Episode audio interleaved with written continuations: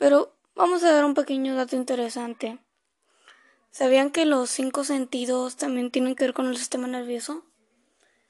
Pues sí, la vista es el sentido el cual es el encargado de captar las imágenes de lo que nos rodea, convertirlas en impulsos nerviosos y transformarlas al cerebro para que las interprete.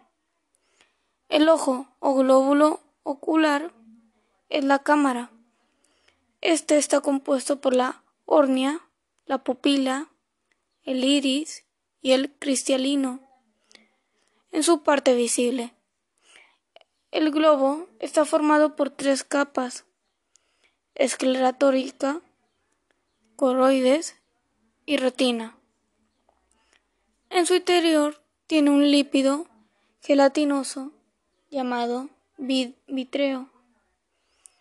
Este funciona con la luz, la ilumina, ilumina los objetos y el reflejo de estos entran a nuestros ojos a través de la córnea.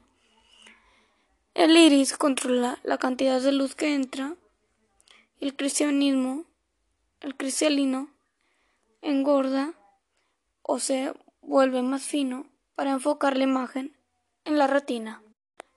El oído se divide en tres partes. El oído externo, el cual recibe los sonidos y los conduce hasta el medio. El oído medio, el cual está formado por una membrana que vibra con el sonido o sea, el tímpano. Esta vibración mueve a una cadena de huesecillos, o sea, el martillo, yunque y estribo, que la lleva hasta los canales semicirculares y el calacol. El oído interno, este está formado por los canales semicirculares que se encargan del equilibrio. El caracol que tiene como misión la de transformar las vibraciones en impulsos nerviosos. Ahora nos pasamos con el olfato. El olfato capta los olores de lo que nos rodea, convierte los impulsos nerviosos y los transmite al cerebro para que los interprete. Los cuerpos que producen olor desprenden una serie de partículas que entran por la nariz se pegan a la mucosa interior y se transforman mediante una reacción química en el impulso eléctrico. Nos vamos con el gusto.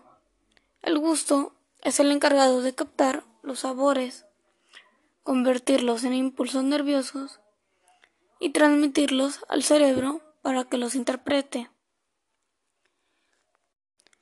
Las sustancias gustativas que masticamos se disuelven con la saliva y son captadas por las papilas gustativas que tenemos en la lengua.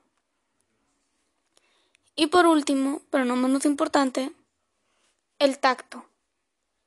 El tacto es el encargado de captar cualidades de los objetos, como la presión, temperatura, áspera o suavidad, dureza, etc convertirlos en impulsos nerviosos y transmitirlos al cerebro para que los interprete. Pero ahorita yo creo que vamos a dar un bonus. El bonus de hoy sería cómo cuidar el sistema nervioso.